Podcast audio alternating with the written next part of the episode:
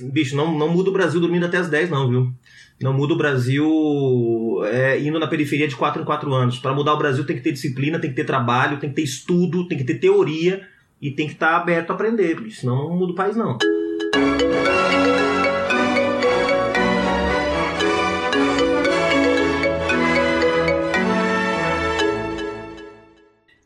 Olá, caviaretes queridos e os não queridos que ouvem este podcast. Hoje estamos aqui com Léo Lana, Bruno Barros, Felipe Pena, Marcela Casagrande, além de mim, Mia Passione.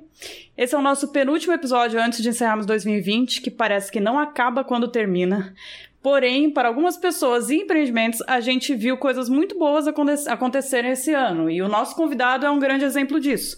Ele é presidente de um partido que vem crescendo cada vez mais como uma massa de bolo. Juliano, eu queria que você começasse o nosso episódio é, contando pra gente um pouco quem que você é, a sua atuação no partido, mas antes que haja qualquer equívoco e a gente pague mico nesse episódio, você tem que explicar pra gente se o certo é PSOL ou PSOL, por favor. Fala pessoal, legal estar com vocês aqui. Já estava acompanhando o trabalho do podcast, muito legal. Bom, eu sou Juliano Medeiros, para quem não me conhece, presidente do PSOL. É, eu falo PSOL, tá? Mas se você olhar o estatuto do partido, tem um P, um tracinho e depois SOL, de modo que você até pode falar hoje, sem o hífen, que a gente não usa mais, PSOL. Mas eu não gosto muito, não. Francamente, não acho que ninguém fala PSTU, ninguém fala PT, ninguém fala, né? Então, acho que o correto seria chamar de PSOL, mas vocês fiquem à vontade. Vamos lá. Eu estou na presença do PSOL desde, desde janeiro de 2018. Está é, sendo uma experiência super importante para mim, para minha militância política. Eu comecei a militância no PT no final dos anos 90, no movimento estudantil, tinha toda uma uma atividade intensa, talvez mais que hoje, inclusive. É, na época o Fernando Henrique era o presidente, tinha uma, toda uma mobilização contra a implementação das definições do protocolo de Bolonha no Brasil, de privatização do ensino, enfim. E era um contexto super, super polarização. Comecei minha militância no PT e é, em 2005, junto com um grupo de companheiros do PSOL, entre eles o Marcelo Freixo, Chico Alencar, Ivan Valente, e outros, eu saio do PT e vou para o PSOL em 2005, portanto já 15 anos no partido. É, fui da União Nacional dos Estudantes, tive uma militância estudantil. Quando essa militância estudantil chegou ao final, eu é, assumi tarefas no PSOL, no partido, no Diretório Nacional, e essas tarefas no Diretório Nacional me levaram aí à presidência do partido em 2018. Então tenho cumprido muito honrosamente essa, essa super tarefa num momento hiper complicado da política brasileira, né? Apesar do, do, crescimento, como a Mia falou, é um momento muito duro, né, pessoal? Muito difícil, então tem exigido bastante. É, comentando com um amigo esses dias tudo que já que eu já peguei nessa gestão, né? De primeira primeira decisão importante, como construir a nossa candidatura presidencial lá em 2018, depois veio o assassinato da Marielle, depois veio a prisão do Lula, depois veio a campanha do Boulos com a Sônia Guajajara, depois veio o segundo turno com o Haddad, depois veio o governo Bolsonaro. Esse ano, mais uma campanha municipal. Então, é, pandemia, impeachment, imagina a quantidade de coisas. Foi, uma, foi uma, um período bem conturbado aí, essa minha presidência, mas apesar dos pesares, estamos aqui firmes e fortes, fazendo o pessoal crescer como massa de bolo, como disse a minha.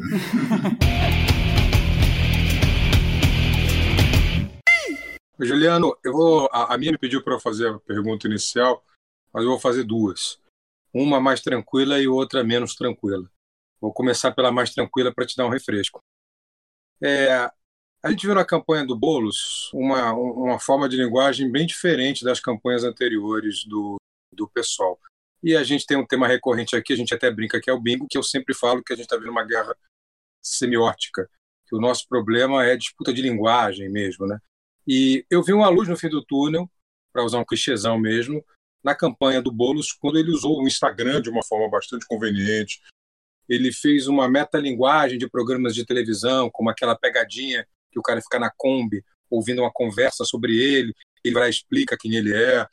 Quando disseram que ele morava, não morava na, num bairro popular de São Paulo, e sim num bairro chique, ele pegou a câmera do celular, tirou e foi mostrar o bairro chique, que na verdade é um bairro da Zona Sul de São Paulo, o carro que não era o carro de luxo. era o seu é, Corsa, o É o Astra, Celta. me lembro, mas um carro Celtinha. Celtinha. Celtinha. Celtinha, tá, o carro popular. Então, nessa guerra semiótica, que é essa batalha de significados que a, a direita, a extrema-direita trava com, com, com muito sucesso, fazendo ressignificações, neologismo, eu sempre cito os exemplos aqui. Existe esquerdopata, mas não existe direitopata. Então, eles estão ganhando muito nesse terreno, vêm ganhando. Me parece que essa campanha do Boulos conseguiu, de certa forma, amenizar um pouco essa derrota na guerra semiótica que a esquerda vem sofrendo. Eu queria saber como é que foi esse processo na campanha do Boulos, como é que vocês estudaram essa, essa linguagem, como é que vocês batalharam nessa guerra semiótica, como é que vocês chegaram à linguagem da campanha do Boulos. Olha, eu acho que todo mundo na esquerda está tentando entender todas as transformações que nós vivemos nos últimos anos, né? 2018 mostrou pra gente que a gente estava muito despreparados. Todos os partidos de esquerda, as grandes lideranças, não estavam preparados para enfrentar o que aconteceu em 18, né? Vocês lembram que antes da eleição teve a greve dos caminhoneiros, que começaram defendendo é, a redução do preço do diesel e o tabelamento do frete e terminaram defendendo intervenção militar. Alguma coisa aconteceu nesse meio tempo, né? E o que aconteceu foi uma intervenção pesada através de vários instrumentos de comunicação, do WhatsApp, das redes sociais, é, um teste onde a extrema-direita, naquele momento, estava testando as suas consignas para o processo eleitoral. E nas eleições foram eleições muito marcadas pelos temas de costumes, morais e pelo tema da corrupção, foram os dois grandes temas da eleição de 2018. A esquerda ficou emparedada tanto no conteúdo quanto na forma. No conteúdo, não conseguiu dar resposta para aquele contexto que se criou, de uma eleição em cima dos valores morais, em cima do, do tema da corrupção, e não conseguiu na forma, porque não se preparou para isso. Né? Ninguém vai me convencer que é, partidos com tanta tradição, partidos que tinham sido parte do governo da República Federativa do Brasil, não imaginassem que a, a dinâmica da disputa eleitoral estava caminhando para aquilo que foi em 18. Que o pessoal não tivesse preparado, absolutamente natural, né? A gente era um, ainda um pequeno partido em, em consolidação, mas que os grandes partidos da esquerda não tivessem percebendo o que estava acontecendo, foi realmente surpreendente. Eu acho que de 18 para cá, todo mundo se preparou melhor. Buscou entender como as redes sociais são importantes, tentou entender como que se organiza a agenda do debate eleitoral. A agenda do debate eleitoral, pessoal, eu até publiquei um artigo essa semana sobre isso, não se define na eleição, ele se define muitos meses antes. Em 2018, isso foi construído anos antes, através da Lava Jato, da criminalização da esquerda, da própria política, da demonização dos comunistas, dos socialistas. E nessa eleição, quem determinou a agenda eleitoral foi a pandemia do coronavírus, não foi nenhum ator propriamente político, né? A pandemia mudou totalmente o debate sobre a eleição no Brasil, passou a ser saúde e emprego, saúde e renda, saúde e economia. Então, acho que a gente se preparou melhor, mas também, como diria Maquiavel, não basta ter fortuna, é preciso, aliás, não basta ter virtude, é preciso ter fortuna. Houve também é, o episódio da pandemia melhorou as condições para que o nosso debate, onde a gente é mais forte, que é o debate contra a desigualdade social, tivesse mais centralidade na disputa eleitoral.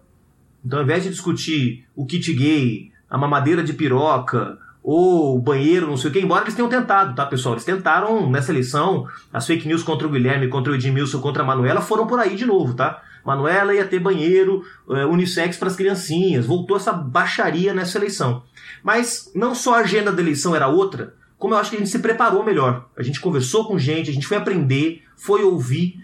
Porque também tem isso, gente, militante político, dirigente, às vezes acha que sabe tudo.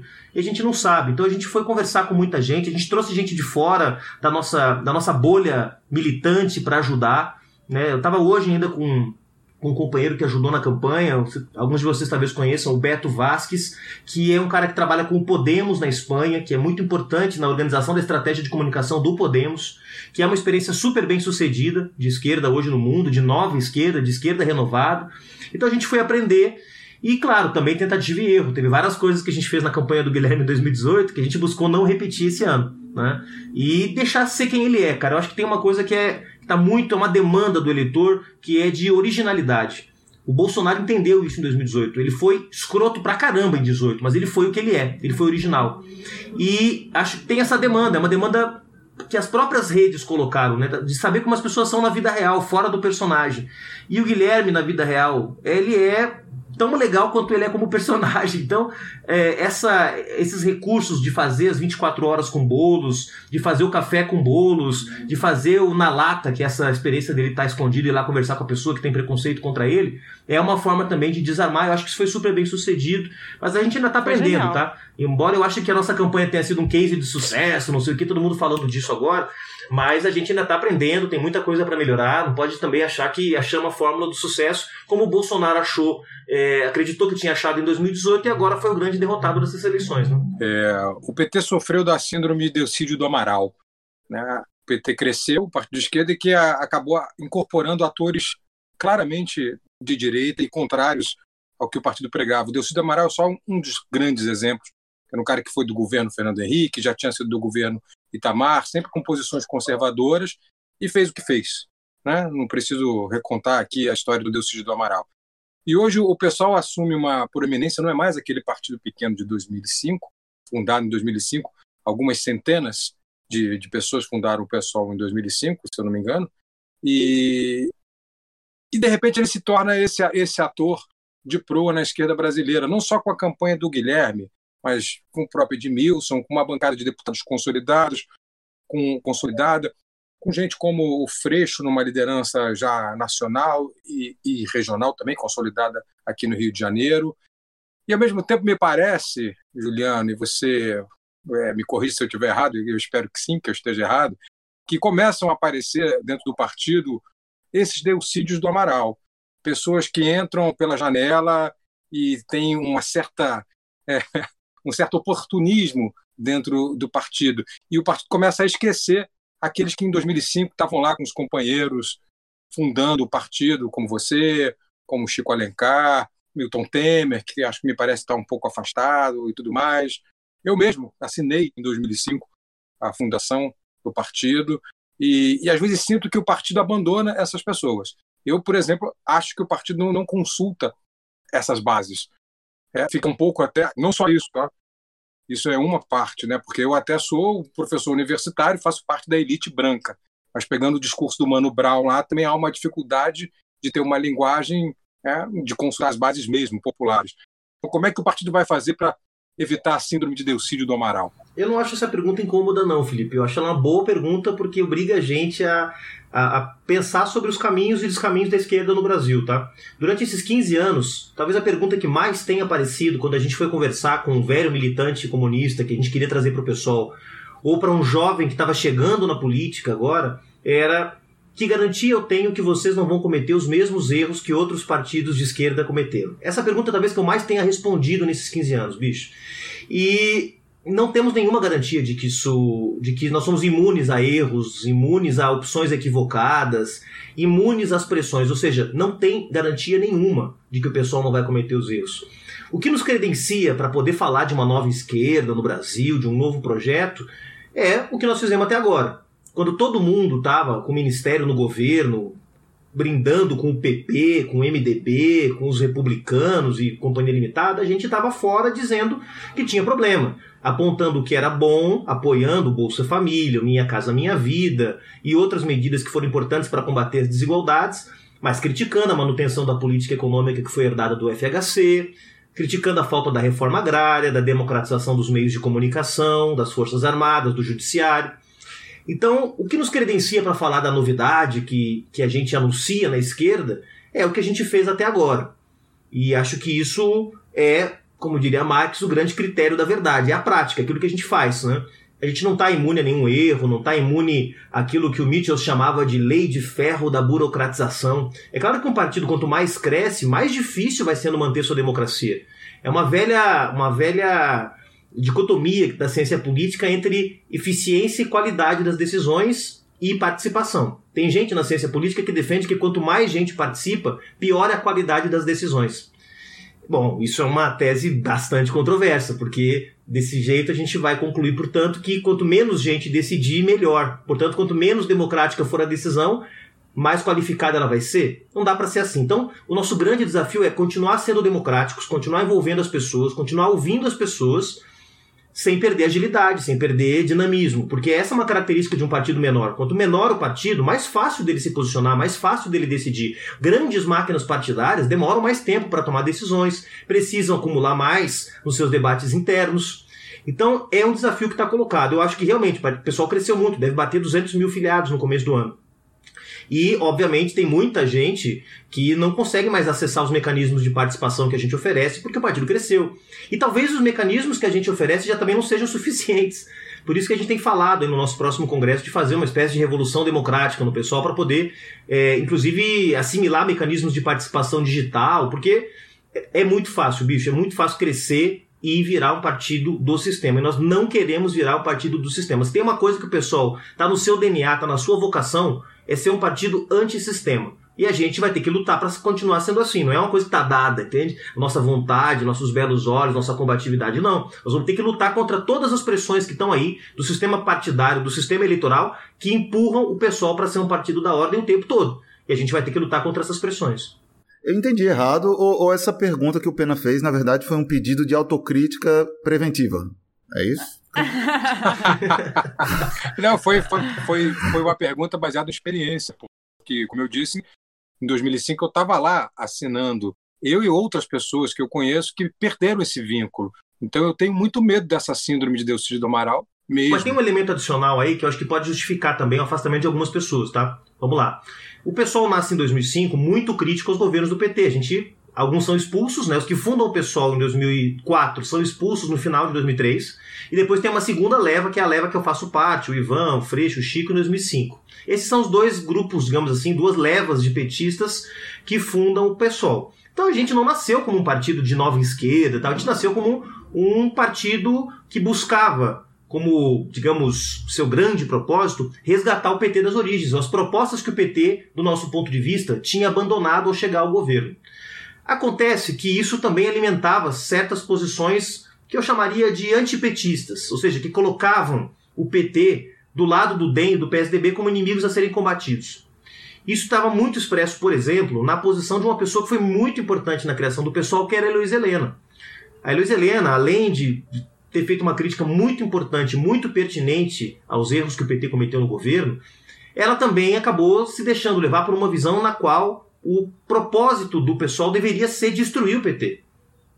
E isso acabou, claro, o PT saiu do governo, teve uma série de circunstâncias históricas aí recentes que todo mundo conhece, mas para além disso, é, ter o PT como inimigo principal achar que a grande tarefa de um novo partido de esquerda é destruir o velho partido de esquerda, dentro daquelas fórmulas antigas na qual a direção traidora do movimento de massas precisa ser liquidada para que surja uma nova direção, que as massas estão sempre certas e quem está errado é a direção dessas massas, e quem exerce essa direção é o PT, portanto ele tem que ser destruído para que possa ter uma direção nova e legítima. Esse tipo de raciocínio tinha muita força no pessoal. E as coisas mudaram.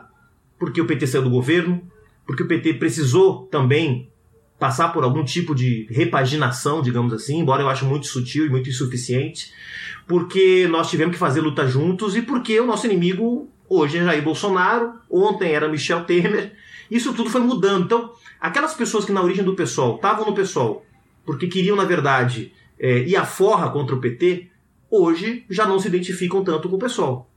E eu acho que é meio natural isso, porque, de fato, o pessoal está com uma tarefa muito maior Quer dizer, só para ficar claro, superar o é PT. Né? não, eu claro. imagino que não, imagino que não.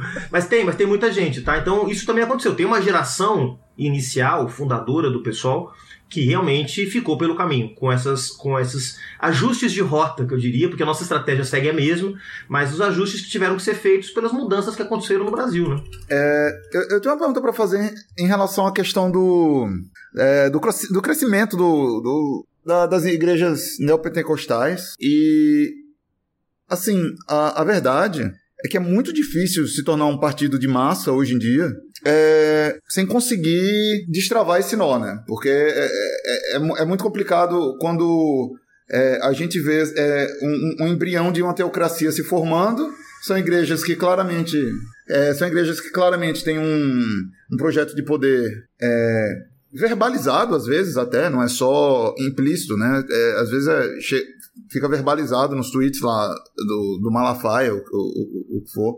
Que assim, na minha opinião, eu como uma pessoa progressista, eu acho indialogável. E me irrita um pouco, às vezes, a esquerda que acha que dá para dialogar com Malafaia, por exemplo. Porque o PT dialogou com Malafaia durante anos. Eu queria saber como, como é que faz em relação. É possível esse diálogo?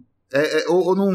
Ou, porque assim, eu não quero dialogar com, com esses líderes. Eu não. Sabe, eu, eu não queria ser representado é, por pessoas que, que almoçam com Malafaia.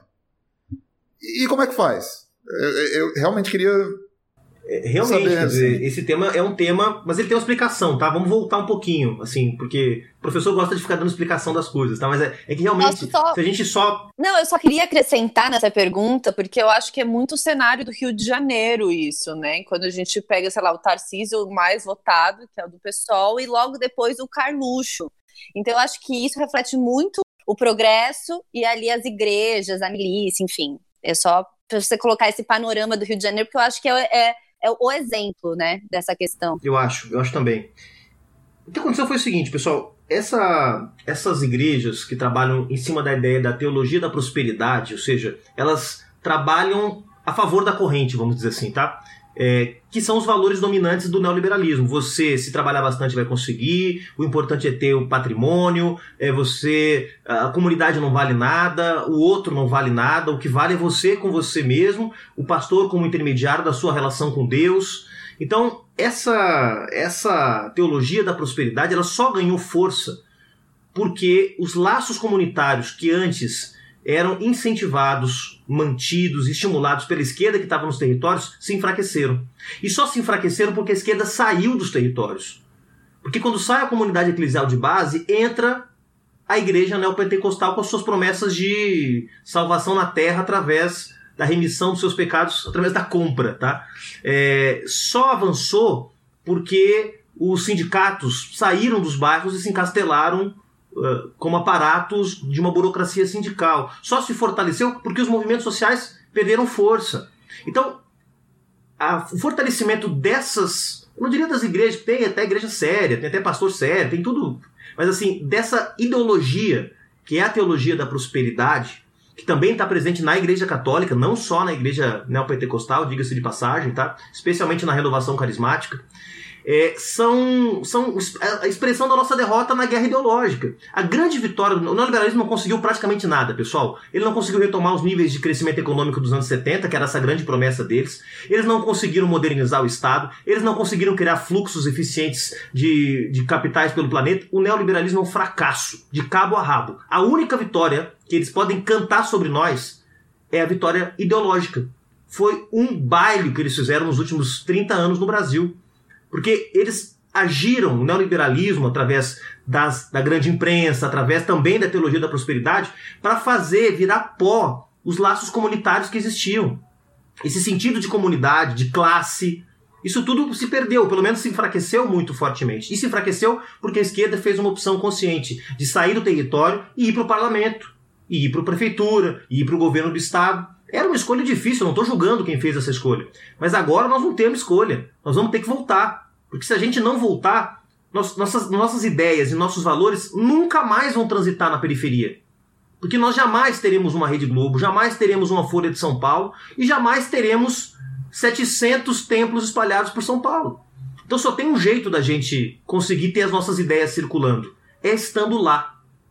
E aí a importância de ter, por exemplo, um MTST dentro do PSOL e outros partidos se abrirem para os movimentos sociais. Porque sem isso, nós não temos saída, pessoal. E eu sempre defendo aqui que a gente tem sim que ter diálogo, porque me parece que o diálogo não é com Malafaia, não é com os líderes, é pelo contrário, é com essa comunidade que vai para as igrejas, não apenas por uma questão de fé, mas principalmente por uma questão de pertencimento. É o cara invisível, é o garçom lá que, que nunca é chamado pelo nome, é chamado pelo psil, que não tem uma identidade. E quando ele vai para a igreja, não é só a questão de rezar junto, ele vai para uma comunidade, como você mencionou, e ali ele é chamado pelo nome. O pastor conhece os problemas da família dele, conhece a isso. doença que está que tá na casa dele, sabe os problemas que ele tem, e aí e o chama pelo nome. Então ali ele ganha não só uma identidade, mas ele ganha também um sentimento de pertencimento. Claro. Isso que me parece que falta. Daí que a gente tem que ter sim esse diálogo, e eu acho que o pessoal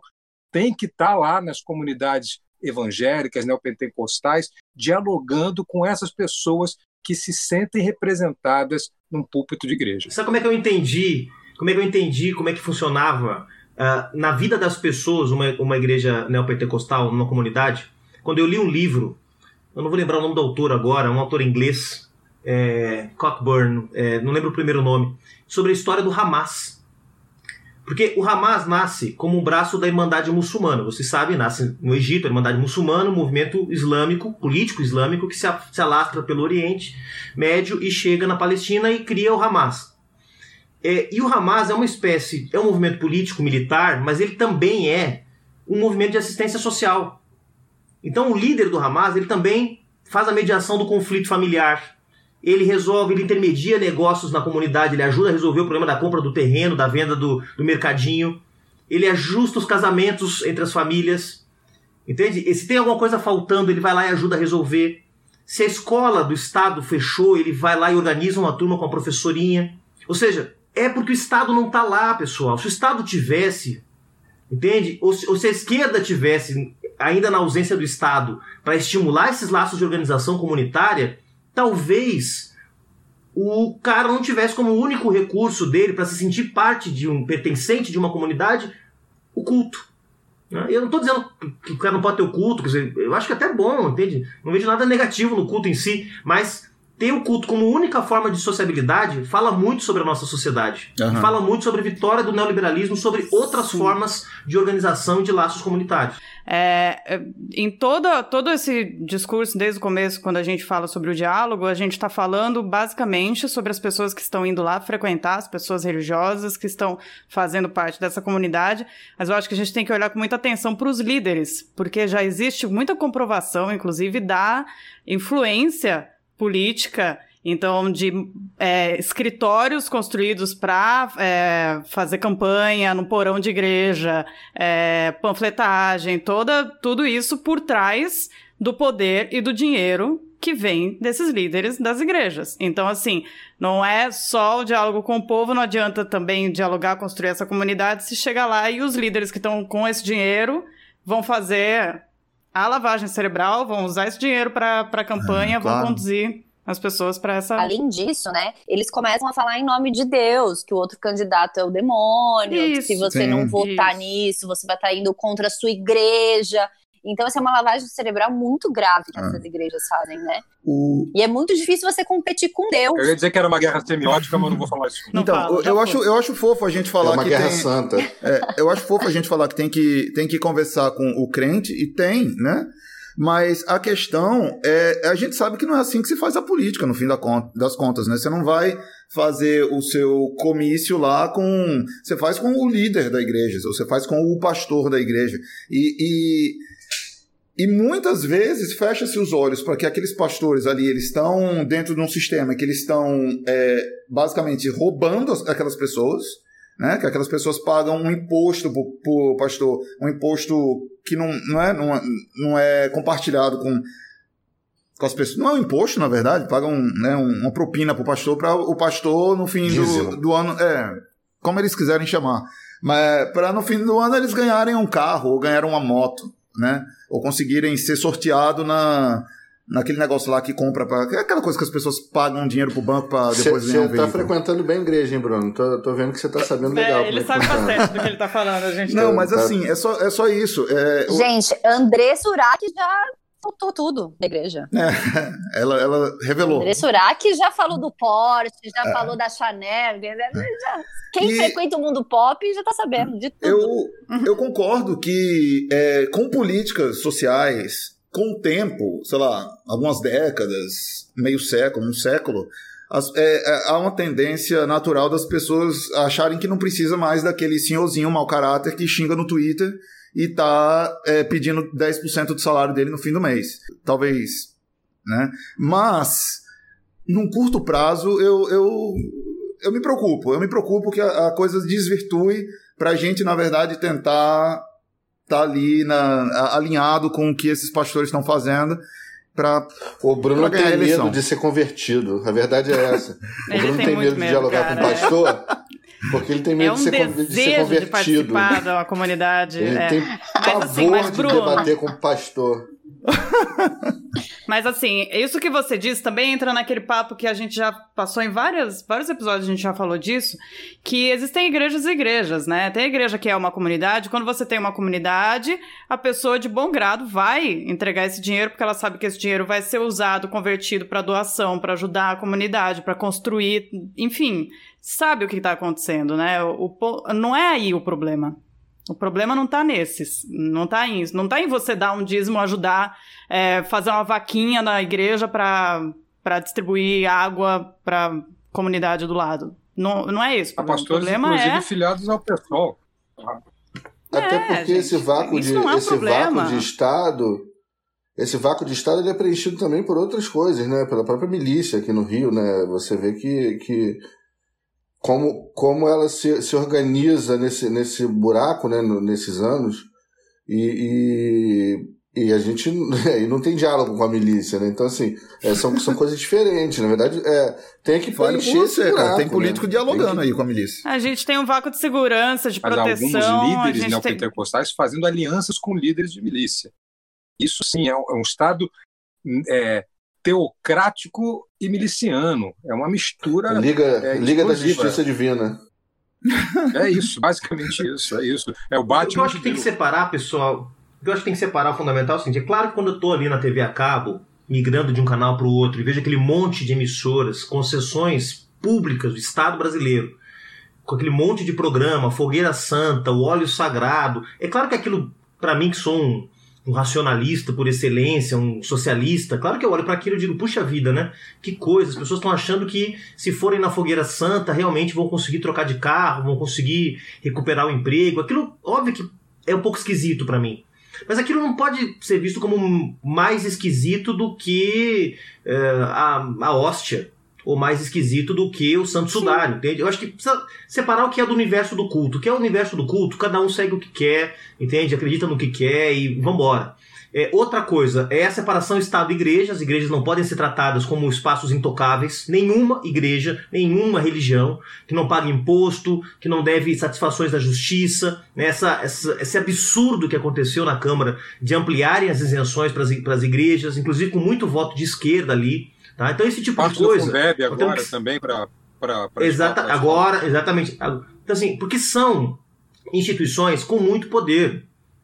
E é por isso que você estava mencionando que, inclusive, governos de esquerda fizeram política de boas relações com o, o dono da Universal, o dono da Assembleia de Deus, o dono da, da Renascer. Por quê? Porque esses caras são muito poderosos.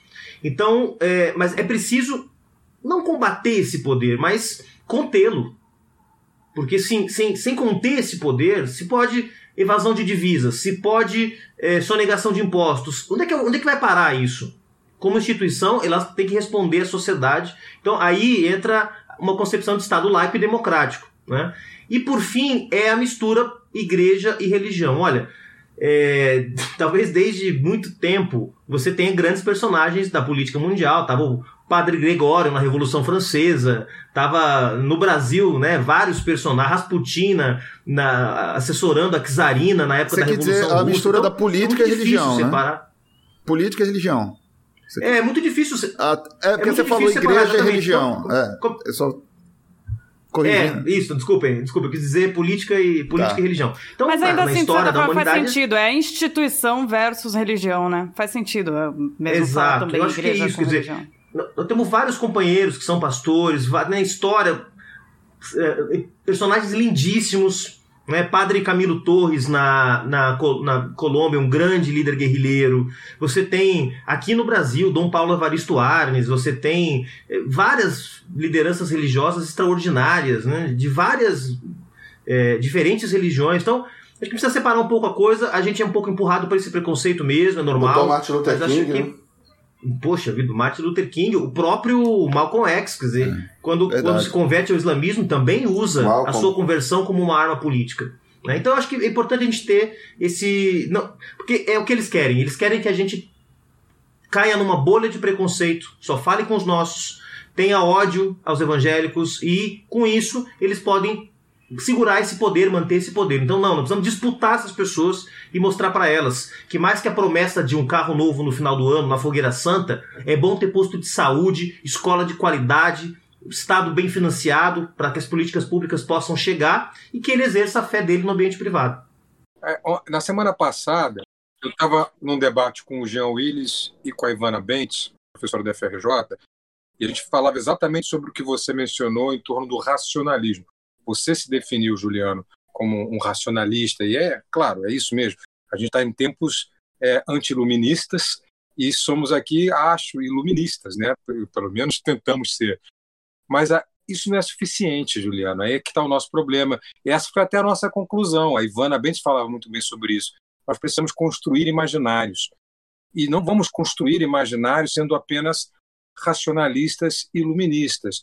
Passa de novo pela questão da linguagem, passa, passa pela questão inconsciente, eu diria psicanalítica, estou puxando brasa para mim também. É, mas é muito difícil construir esses imaginários sem esse diálogo que você menciona, com esses preconceitos todos.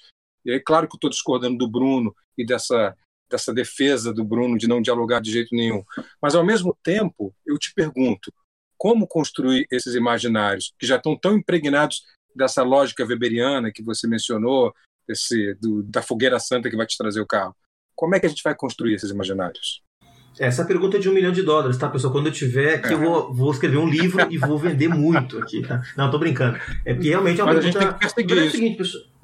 Não, eu acho, eu acho que assim, não, não tem uma resposta, mas tem uma fórmula para chegar na resposta, tá? Quando o exército zapatista, um bando de professor universitário branco, vai para Chiapas, eles não tentam construir uma teoria da revolução nacional no sul do México. Eles buscam as próprias lendas que estavam presentes no imaginário que já pré-existia naquelas comunidades e buscam ressignificar esse imaginário. Então vem o subcomandante Marcos, que não é comandante, ele é sub, porque quem comanda é o povo. Eles retomam lendas, a lenda do caracol, a lenda do besouro, várias lendas que estão no imaginário das populações indígenas em Chiapas e buscam ressignificar isso e colocar. Então, pensar que a construção dos imaginários se faz numa lousa em branco e a gente vai lá, nós, os grandes pensadores da humanidade, os grandes revolucionários, e a gente escreve a história como ela tem que ser contada, sem considerar que existe uma vida vivida nos territórios, é de uma arrogância, de uma prepotência sem tamanho. Então, eu acho que a esquerda do século XXI tem que ser uma esquerda que ouve mais do que fala. Excelente. Para entender o que está na cabeça das pessoas. Excelente resposta. Tem um personagem muito. Tem um personagem muito forte na, do, de, no lado né, do, dos evangélicos que pode perfeitamente ser usado como esse imaginário, que é Jesus, né, cara? Jesus é, é, é, é um, um, revolucionário de, de, esquerda, né, cara? É. Se você olhar é, né, é, o, o que está escrito lá sobre ele, né? Então, assim, já, já tá lá o caminho, né? É, é reencontrar isso. É, aqui no Carnaval, no ano passado, o Leandro Vieira fez lá um Jesus negro, periférico, né?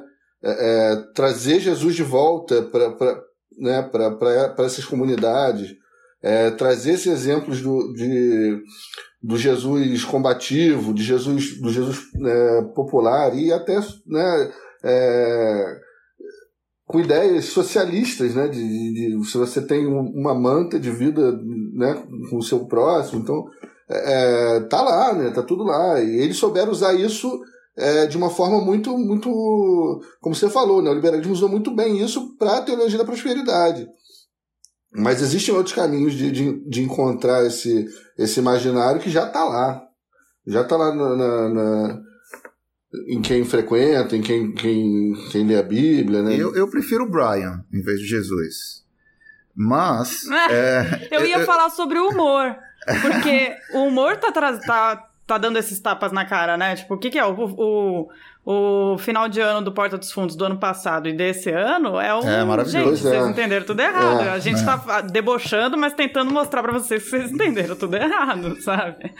Marcelo. Exatamente. Eu queria mudar o tema, assim, não sei se vocês vão permitir, porque a gente tá né, falando de Jesus, de igreja há muito tempo. Marcela, só antes da gente mudar, eu queria lembrar ah, uma não, coisa. Não, não, não, não, você vai mudar, você vai mudar, mas só deixa eu lembrar uma coisa. O Pena, o Pena falou aqui, ah, porque a gente tá entre iluministas, somos todos iluministas. Eu queria lembrar, todo mundo que tá ouvindo o podcast, que a Marcela acredita em lobisomem, tá?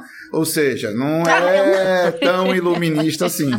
Só... Não é tão assim. É um lobisomem iluminado. A razão não é, é muito por aí. Só para esclarecer. Né? Vai, Marcelo, agora você pode falar. Eles me difamam nesse programa. Eu ouvi o podcast com o Tanto, viu? Teve aí no episódio 23 ou 22, né? Não, 23 foi a Tata. Eu ouvi atentamente esse programa, tem tudo anotado, eu sei exatamente o que cada um acredita. tá vendo? É, viu, Marcela? Ferrou. Ah, eu tô com vergonha. Ele sabe que a tá gente bom, duvida que o homem pisou na lua. Ferrou. Eu acho que a gente já pode acabar o programa por aqui, né? A gente tem 40 minutos piada. de gravação já dá. Pra depois você fala do ET da Unicamp. É. Eu achei ótima essa história do ET da Unicamp, é genial, pessoal. Eu achei incrível essa história. Depois eu quero uma audiência privada, privada pra você me explicar será que ele o que tá a gente bem? pode fazer. Pra invadir a Unicamp, tirar esse ET de lá. em quem será que vota? Em quem vota o ET da Unicamp? Não, eu só quero assim, vamos propor aqui, então, quando a gente, quando a gente ganhar a presidência, pra gente resgatar esse ET da Unicamp. Então, fica aí o pedido. Vai ser você, o mascote da presidência. Tá? Ministro de Ciências e Tecnologias do governo Bolsonaro. É a melhor pessoa. Gente, olha, maravilhoso. Já, amanhã tá na Folha. Quero isso na Folha amanhã. Eles têm o astronauta, a gente tem o ET da Unicamp.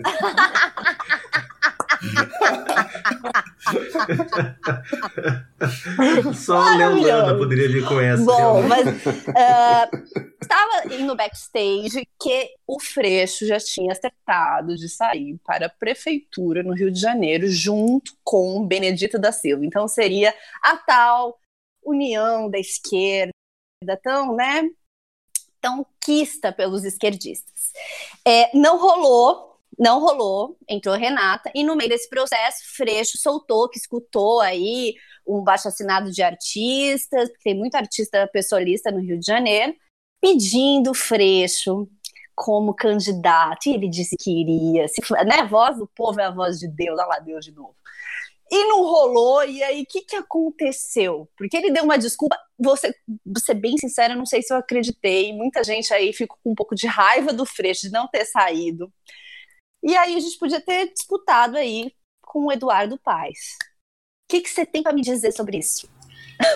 É, olha, é, é, claro, só alguém completamente fora de si é, consideraria né, ruim o Freixo ser candidato no Rio. Quer dizer, todo mundo avalia, acho que qualquer partido político, qualquer pessoa progressista que acompanha a política no Rio, de que uma candidatura do Marcelo, talvez, muito provavelmente, seria a candidatura mais competitiva que a esquerda poderia ter.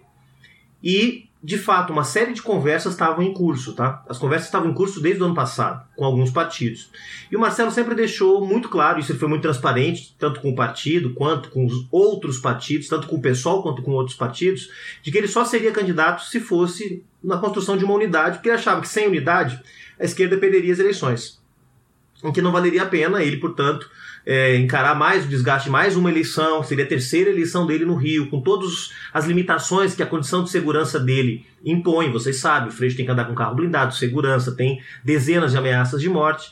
Então, para ele, isso é uma condição. A gente trabalhou muito, eu pessoalmente me envolvi nessas conversas junto com ele, é, e a gente conseguiu avançar bem com o PT e mais ou menos bem com o PCdoB. Os dois partidos estavam mais abertos a essa possibilidade. Com os demais partidos, a Rede, o PDT e o PSB, a coisa foi foi engasgando, foi ficando cada vez mais difícil, né? Que também é direito desses partidos, ninguém é obrigado a achar que o Marcelo Freixo tem que ser o candidato à unidade, ninguém é obrigado a achar isso, mas a gente achava que era o melhor nome. Então trabalhamos nessa perspectiva.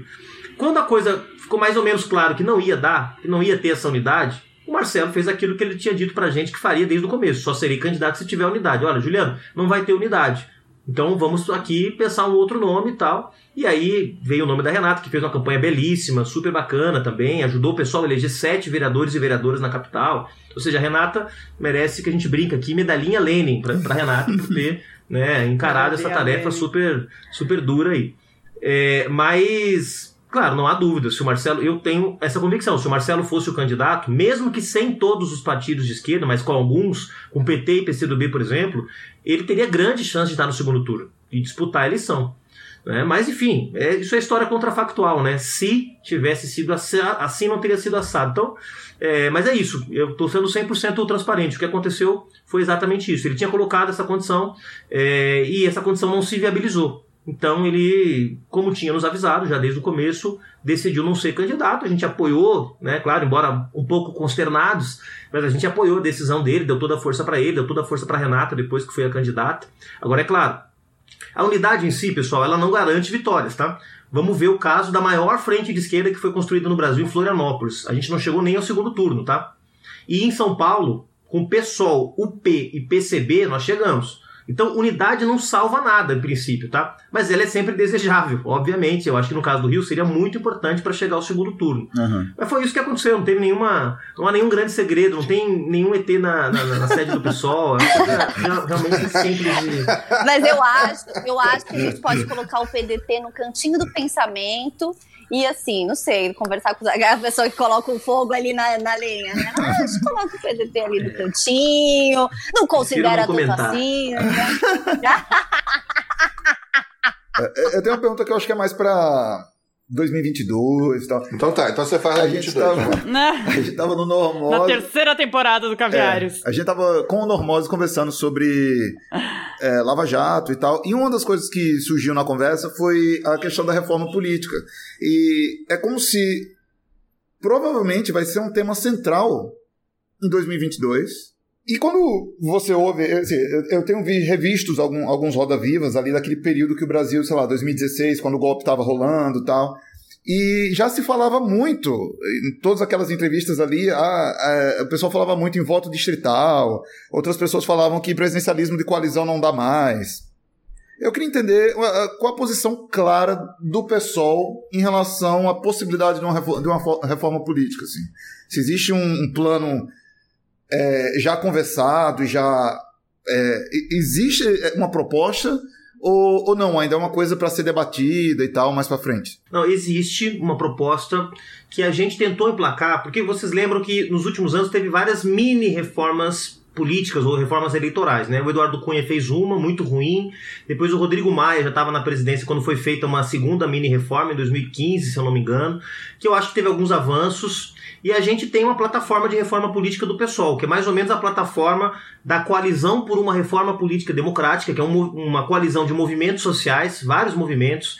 Então vai desde a CNBB, passa pela OAB, passa por movimentos sociais, o MST e vários, que tem algumas propostas para reformar o sistema político, tá? Então a gente apoia essas propostas e tem mais algumas que a gente simpatiza, mas que hoje concretamente, a gente não avalia que tenham tanto apoio assim na Câmara dos Deputados. Agora, essas propostas que eu considero grandes ameaças à democracia, como o voto distrital, distrital misto, é, essas propostas elas foram colocadas em votação há dois anos e não avançaram. Já nessa. Não, não era nessa legislatura, na, na legislatura anterior, mas não avançaram. Então eu não acho que tenham muita passagem hoje, tá? Francamente, não acredito nisso. Agora, falando menos como presidente do pessoal, mais como cientista político, eu não estou entre aqueles que acham que o nosso sistema eleitoral é um desastre, tá? Não acho isso. Acho que o nosso sistema garante representatividade, coisa que o voto distrital não garante. Acho que o fim das coligações proporcionais corrigiu distorções. O cara votava no Tiririca e elegia Orlando Silva do PCdoB. Um negócio absurdo. Então isso foi positivo. O financiamento público de campanhas com teto de gastos barateou as campanhas no Brasil.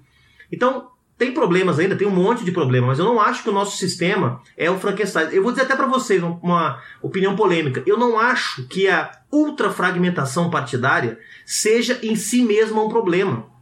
Tá? Porque o contrário disso é você concentrar em seis ou sete mega legendas que vão ter muito poder num país desse tamanho. O que eu acho ruim é você ter partidos absolutamente fisiológicos, sem nenhuma identidade programática, sem ideologia, sem nada. Mas isso você tem como combater. Que tem muito. E tem muito. Isso você tem como combater sem precisar pensar nesses modelos que são horrorosos, como Estados Unidos, Inglaterra, eh, regimes que têm dois ou três partidos políticos, o que é péssimo para a democracia. Eu não sei de onde que as pessoas tiram que a democracia americana é uma boa democracia, ou que a democracia inglesa é uma boa. Por serem, serem democracias consolidadas, não faz delas boas democracias. Pelo contrário, muitas vezes são democracias impermeáveis a mudanças que são absolutamente necessárias. Então eu acho que a nossa democracia não é tão ruim. Ela é uma democracia muito desrespeitada, muito avacalhada, muito enxovalhada por quem tem porque ele tem o poder. Mas o nosso sistema em si não é tão ruim quanto alguns acham. Eu acho que tem muito ajuste que podia ser feito. Eu, por exemplo, no pessoal a gente defende o voto em lista fechada, para que as pessoas não votem mais em candidato a deputado, votem em partidos, porque com isso você enfraquece o partido fisiológico e fortalece a ideia de projeto. São vários países da Europa que adotam esse modelo. Então, lá na Espanha, o cara não vota no Pablo Iglesias, no Inigo Errejón ou no Juan Carlos Monedero. O cara vota no Podemos.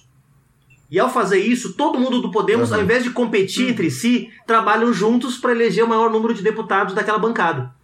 Então, ao invés de um sistema de competição, se torna um sistema de colaboração. Aí você vai dizer, ah, pô, mas eu não vou poder escolher entre o Freixo e a Talíria. É, não vai poder escolher. Mas aí você estabelece normas para que a lista do pessoal tenha paridade de gênero, tenha alternância de gênero, tenha alternância racial. Você tem como estabelecer mecanismos para que, inclusive, aqueles partidos que não querem democratizar os espaços de poder o façam, obrigatoriamente. Perfeito. Eu dei um curso esse ano sobre esse tema e eu acho que realmente tem muito mito, entendeu? Esse mito de que, pô, tudo é uma porcaria, não sei o quê, é, são mitos construídos para piorar a nossa democracia, não para melhorar ela. Não fala mito, cara. Eu concordo contigo hoje, Juliano. Eu já defendi o voto distrital misto, e mas, poxa, um, morando no Rio de Janeiro, com domínio territorial de milícia, o voto distrital realmente se torna muito complicado. E vendo como as milícias avançam no país inteiro, como isso é uma tendência, eu descarto totalmente hoje ah, o voto distrital como opção. Mas a questão é, da lista, por mais que você é, defenda a paridade de gênero, a paridade étnica, a democracia dentro do próprio partido, ela tem um problema, e é um problema muito grave, que é a, a burocracia partidária.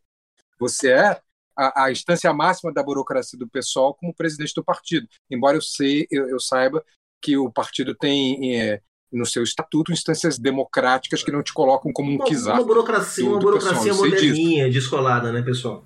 Sim, mas é o pessoal, mas é, nós temos aí diversos partidos que vão fazer a mesma lista e a gente sabe que é, essa lista não vai ser por esse, tipo, esse critério.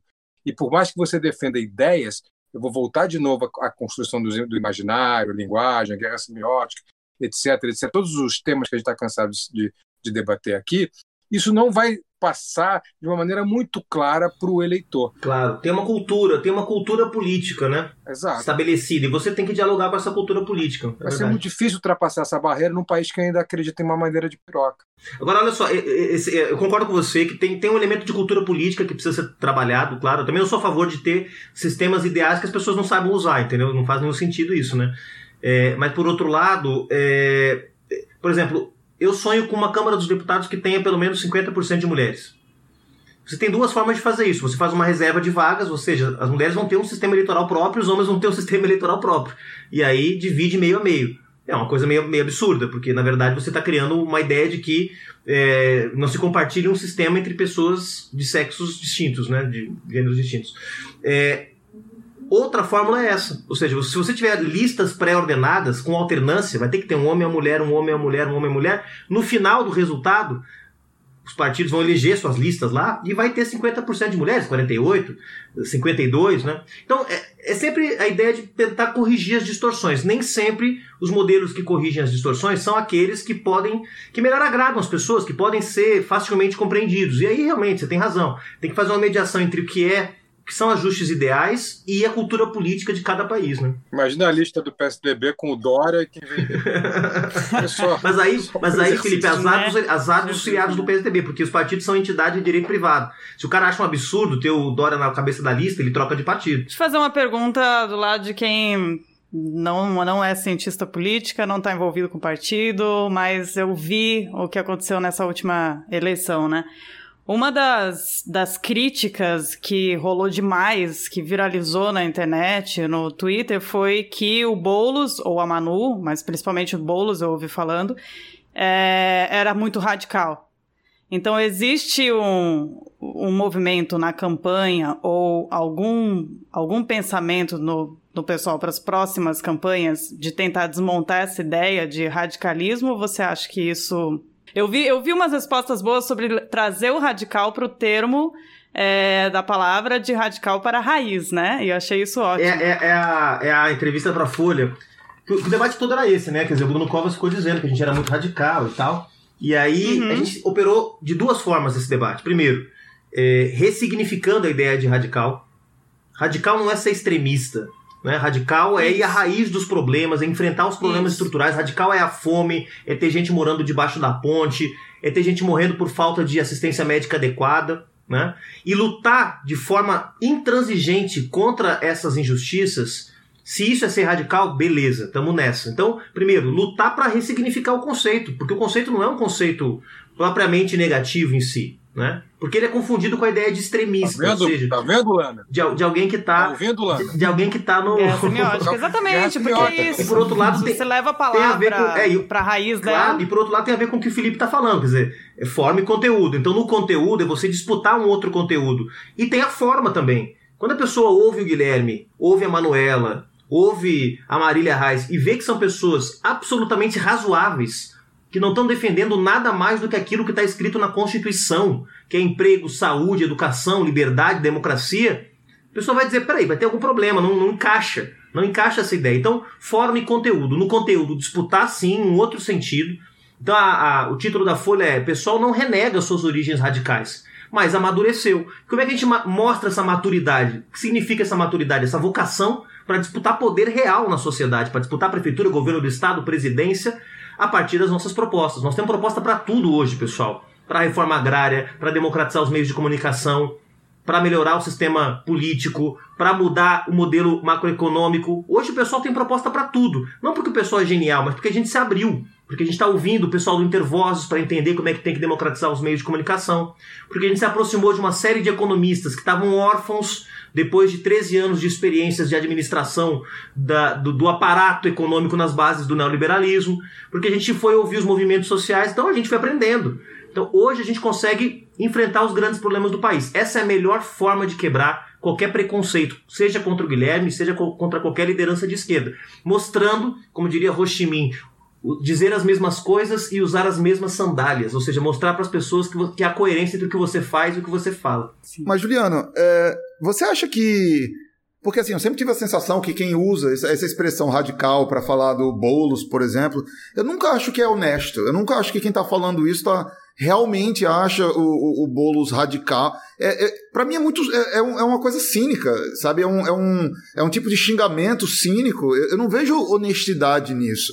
Aí eu não sei se, já que não há honestidade em quem tá xingando, eu não sei nem se tem necessidade de, de ter que estar tá se explicando muito, entendeu? Eu, eu, eu, eu, fico nessa dúvida, assim, tem, nesse dilema. Bruno. Porque tem gente que tinha fake news rolando de que o, o Boulos ia colocar gente para morar no teu quarto vazio dentro do seu apartamento. Mas sabe? ninguém acredita isso, nisso, cara. Isso As pessoas falam que acredita, mas não acredita. Quem é que acredita nisso? É que nem uma madeira de piroca, ninguém acreditou de verdade meu naquela Deus merda.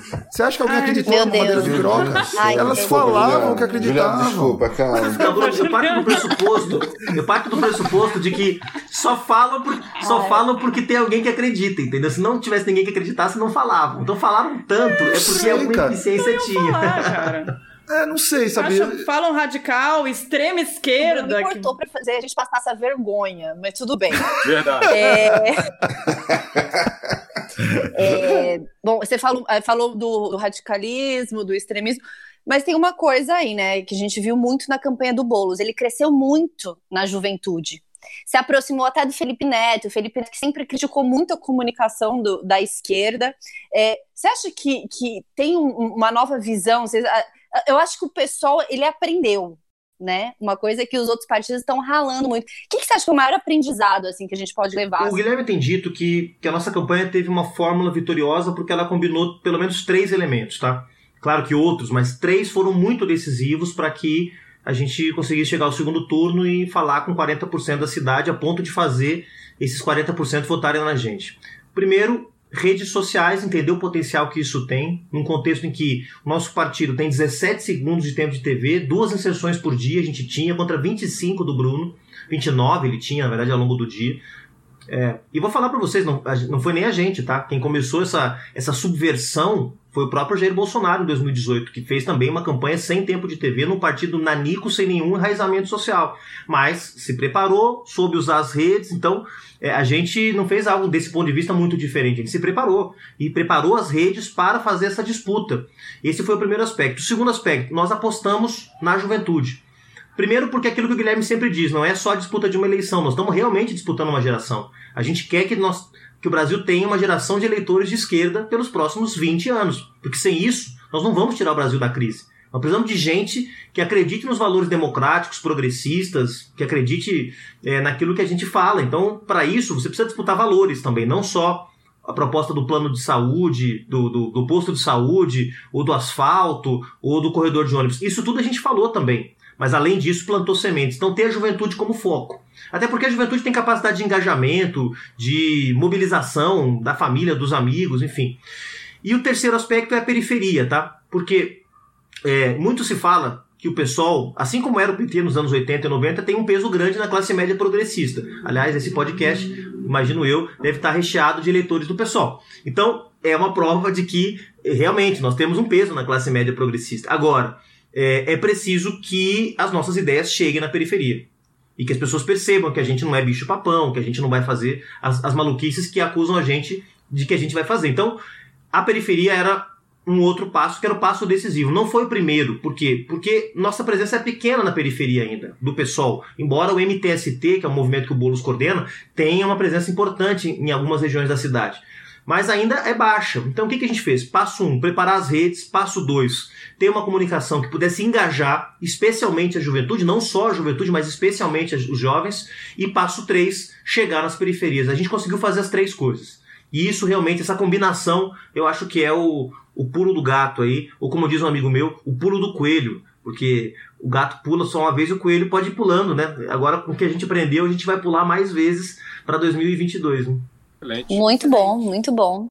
Essa semana surgiu um vídeo muito engraçado que foi o um sucesso nas redes sociais, que foi o um vídeo do Omar falando a descrição do militante do PSOL. Eu quero saber se você também acha que o militante do PSOL tem a camisa aberta, can... purpurinado Canta de olhinho fechado. na boca e fecha os olhinhos quando toca o Dara. Você fecha os olhinhos quando toca o Dara? ah, eu fecho os olhinhos tantas vezes, Marcella. Mas também, também fecho quando eu sou Dara, é claro. Só não tenho mais idade pra, pra purpurina e, pro, e pra camisa aberta na festa, mas a nossa juventude, certamente, muitos deles se encaixam aí nesse. Garoto super jovem, o que, que é isso? Não tem mais Imagina. idade, como pode? Olha, Imagina o Landa, cara. Eu ia falar isso. Imagina o Bruno, que é grisalho. Imagina eu não sou grisalho, é, é, meu cabelo é platinado. O Bruno pinta o cabelo, né, pessoal? É, não, é, não é verdade isso aí. Mas ele platinou. Viu, gente? Até é... ele! Até ele dizendo isso. Cara, mas eu fico impressionado que o Juliano falando que tava lá na, na pô, no movimento estudantil, 95, o Fernando Henrique, eu falei, caraca, eu tava na escola, o maluco tava fazendo política já. E 99, 99, pô. 95 Sim. não, 99 eu comecei também. Não, não, não bota mais tempo de, mais tempo de serviço do que eu tenho. Mas, Mas eu era é aquele um militante. e a gente aqui eu era, envelhecido. Eu, eu era aquele militante super Caxias, tá? Eu era aquele cara que, se tinha reunião na hora, eu chegava na hora, não me atrasava. Se tinha que ler um texto num curso de formação, eu li o texto duas vezes, eu marcava tudo. Então eu sempre fui militante muito Caxias, não muito chato, porque normalmente as pessoas que são Caxias são um pouco chatas. Não é o meu caso, eu não sou tão chato, mas era bastante dedicado, bastante. Tipo assim, a galera, os meus colegas do colégio, da faculdade iam, né, quer dizer, retiro, carnaval e tal, a gente ia para curso de formação. Então, acabou que virou um pouco tudo, Meu assim, né? Deus. A militância Não, mas política... o nome disso é o nome disso é disciplina, né? Tem que ter disciplina. Tem que ter, Estudante de humanas mesmo, radical. Cara, velho, assim, hoje, claro, hoje tudo tá muito mais equilibrado, né? Antes a gente levava as coisas muito mais a ponta, ponta de faca. Mas, bicho, não, não muda o Brasil dormindo até as 10, não, viu? Não muda o Brasil é, indo na periferia de 4 em 4 anos. Para mudar o Brasil tem que ter disciplina, tem que ter trabalho, tem que ter estudo, tem que ter teoria e tem que estar tá aberto a aprender. Senão não muda o país, não. E tem que, tem que querer e tem que estar tá disposto, né? Essa era, essa era a minha consideração final, viu, Juliano? Acho que todo mundo tem que estar tá disposto. Aqui somos seis pessoas contigo, cinco pessoas te entrevistando, e todo mundo tem que estar disposto a ajudar. Não adianta só ficar aqui com o iPhone e ser realmente a esquerda caviar que a gente é. Então, eu pessoalmente, aqui agora no final do programa, quero oferecer ajuda mesmo, a ajuda que precisar. Eu sou afiliado ao partido há 15 anos, desde a fundação mesmo, e nunca ajudei de fato como, como, como pretendia ajudar, ou como poderia ajudar. Então, quero oferecer que pessoalmente, o que vocês precisarem. É para quê? Carregar uma tinta para pintar uma rua? É para qualquer coisa. O que for necessário. E acho que é o que as pessoas ouvem essa mensagem, acreditam nela, devem fazer. Não só difundi-la, mas oferecer ajuda. E é isso que eu estou fazendo. Conte comigo para o que vocês precisarem. Eu me ofereço para dançar de olhinho fechado. Olha que presente de Natal, hein? Nesse caso, eu retiro, amigo. Eu me ofereço para ajudar se eu puder dormir até as 10, porque daí já é. Cara, eu adoro dormir, é eu adoro dormir até as 10, viu, cara? Mas aí vai demorar vai demorar um pouco mais, mas olha só. Mas eu fico acordada até as quatro. ah, então tá valendo. Então tá, eu tá, compenso depois da noite. Então... Mas o que eu acho que é legal, só uma coisa última aí, porque o Felipe levantou, que é, que é muito que é muito legal, que é o seguinte, muita gente pergunta isso, como é que eu posso ajudar? O cara se filia no pessoal, tá? E agora? Me filiei no pessoal. Onde é que eu, onde é que eu pessoleio? Onde é que eu faço o meu pessoalismo? Onde é que eu exerço?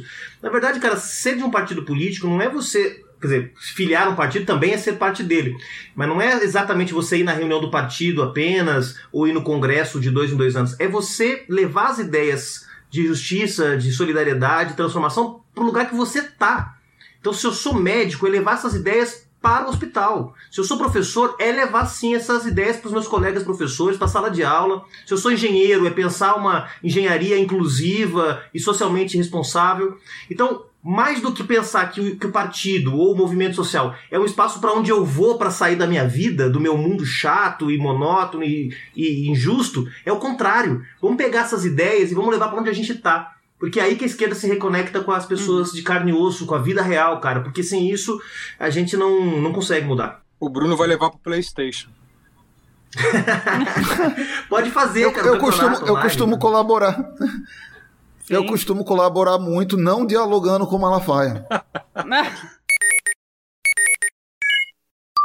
Muito obrigada por ter participado hoje com a gente, por ter aceitado o convite para vir aqui, viu? Nem, a gente não foi igual o, o, jornalista que você mencionou antes, não vou nem falar da onde ele era.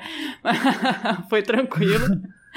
E é isso, pessoal. Vocês, por favor, continuem compartilhando a gente, continuem mandando para quem vocês gostam, para quem vocês não gostam, para todos os, os, seguidores do Twitter, do Instagram, nosso grupo do Telegram. É, divulgue no grupo da família. Divulga no grupo da família, no grupo da, do Divulga na sua igreja. No grupo da igreja. No grupo da igreja. E é isso aí. Muito obrigada. Um beijo a todo mundo. Ah, arrasou. Foi ótimo. Valeu, Juliano. Obrigado. Boa. Valeu, Juliano.